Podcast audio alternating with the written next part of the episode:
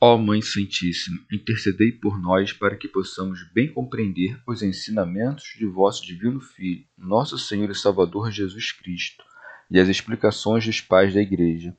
Ó Virgem Imaculada, ofereço-vos este trabalho e peço que abençoais aqueles que o ouvirem, e que seja para a maior honra e glória de Deus. Amém. Senhor Onipotente, purificai o meu coração e os meus lábios vós que purificastes os lábios do profeta Isaías com carvão em brasa, e dignai-vos, por tal modo, purificar-me com a vossa misericórdia, para que possa dignamente anunciar o vosso santo Evangelho.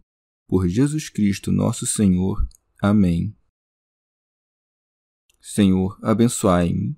Que o Senhor resida no meu coração e nos meus lábios, para que anuncie digna e convenientemente o seu Evangelho. Amém. Evangelho de Nosso Senhor Jesus Cristo, segundo São Marcos. Providências da família de Jesus.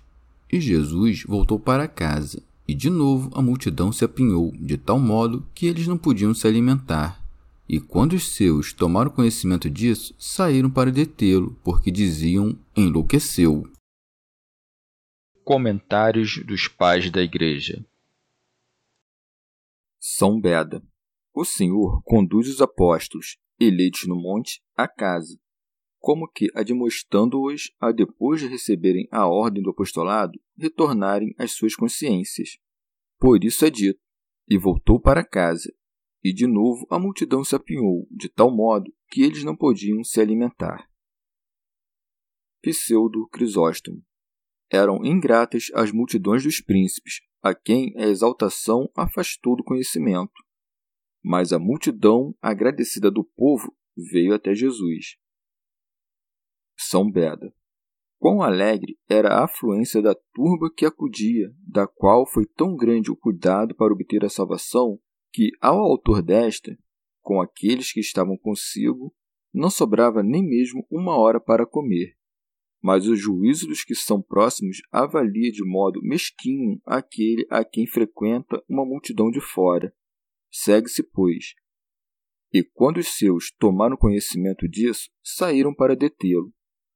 Uma vez que não podiam compreender a elevação da sabedoria que ouviam, acreditavam que ele tivesse falado coisas sem sentido. Por isso se segue, porque diziam enlouqueceu. Teofracto Diócrida.